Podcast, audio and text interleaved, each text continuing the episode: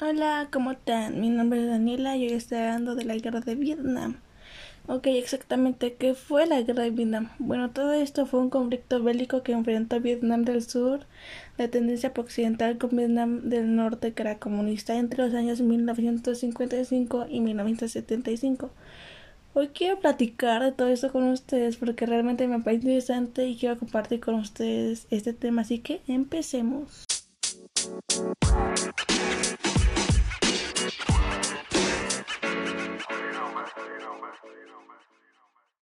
Bueno, pues esta guerra ocurrió en Vietnam, Laos y Camboya y estuvo vigente durante los años 1955 y 1975. Y los bandos fueron estos, Vietnam del Sur y Vietnam del Norte. Esta guerra se caracterizó por contar con la participación directa de los Estados Unidos que asistió a Vietnam del Sur con dinero, tropas y armamentos. Vietnam del Norte, por su parte, fue apoyada por China, Cuba y la Unión Soviética que enviaron armas y asesores militares y en el contexto de la Guerra Fría la participación directa de los Estados Unidos se justificó en la doctrina Truman, que establecía como prioridad de la política exterior estadounidense la contención de la expansión mundial del comunismo.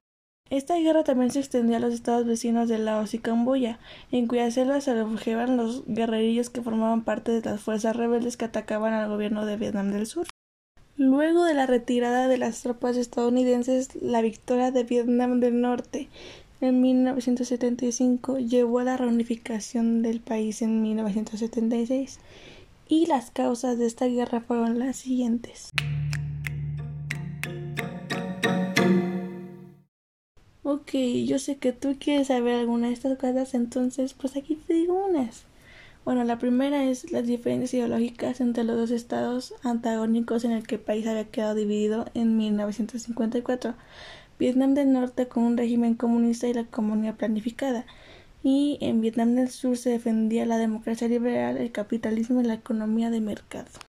Ok, pues otra de estas causas fue el propósito de los dirigentes de Vietnam del Norte de reunificar el país, objeto que apoyaba tanto China como la Unión Soviética, y que rechazaban de plano a los Estados Unidos por temor a que toda la región cayera en manos del comunismo. Y la última causa que te voy a dar va a ser esta. La negativa del gobierno de Vietnam del Sur al realizar el referéndum establecido en 1954 por la Conferencia de Ginebra.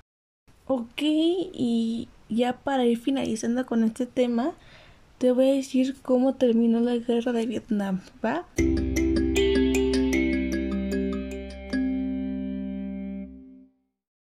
Bueno, pues para empezar con todo esto hay que ver que a fines de la década de 1960 se gestó un fuerte movimiento contra la continuidad de la participación de los Estados Unidos en la guerra de Vietnam. Esto se debió tanto al accionar del hipismo y el movimiento pacifista que reclamaban el fin del conflicto, como al impacto provocado de la opinión pública estadounidense por la cantidad creciente de soldados propios muertos en combate. Y pues debido a todas estas presiones, el 27 de enero de 1973 el gobierno de los Estados Unidos firmó los acuerdos de paz de París que establecieron el fin de las hostilidades, la reunificación progresiva del país sin intervención extrema, entre otras cosas. Y pues esta guerra entre los bandos vietnamitas continuó en 1974 y finalizó en 1975 con la toma de Saigón por las fuerzas de Vietnam del Norte.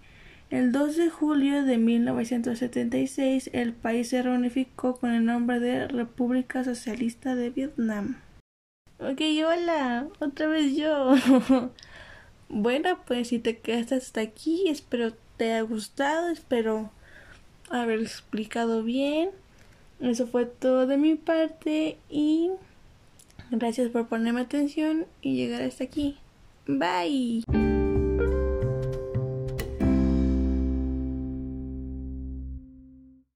Hola, yo soy Daniela y voy a explicar lo que es la identidad nacional.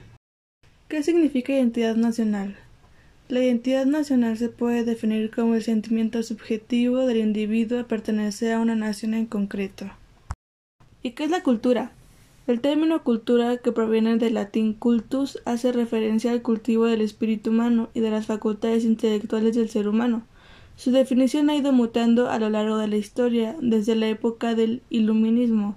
La cultura ha sido asociada a la civilización y al progreso. La cultura se puede hacer de muchas formas, con más o menos dinero, pero el modelo que se proyecta construye las bases de una sociedad. Se consideran tradicionales a los valores, creencias, costumbres y formas de expresión artística característicos de una comunidad, en especial aquellos que se transmiten por vía oral. Las tradiciones se transmiten de generaciones en generaciones. Una costumbre es una práctica social arraigada. Son cosas que se van inventando con el tiempo y que la gente las va modificando. Las costumbres representan prácticas comunes para algún lugar, pueblo o país. En tanto la tradición son patrones de comportamientos o pensamientos que se heredan. Con frecuencia estos últimos son establecidos por la sociedad o por la religión. Una costumbre puede ser regulada por gobiernos, una tradición puede ser familiar y puede perdurar por siempre.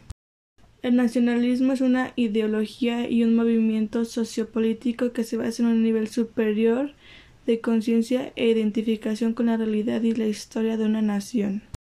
El nacionalismo es un sentir de los mexicanos, esforzarse por hacer una mejor nación y la identidad nacional, sentirse identificado con la nación y ser parte de ella, Nacionalismo ser capaces de luchar por un país más justo y querer a México y a los mexicanos, de apoyarnos mutuamente. Las manifestaciones culturales son un conjunto de valores, tradiciones, símbolos, creencias, edificaciones, objetos y modos de vida que funcionan como elementos que nos identifican. Para descubrir y analizar las manifestaciones culturales de una localidad es fundamental conversar con las personas. Las más representativas de México son Día de Muertos, la Guelaguetza, Rito de los Voladores, el mariachi, gastronomía, festivales, vestimenta, etc. Gracias por su atención, esa ha sido toda mi explicación, espero les haya gustado y adiós.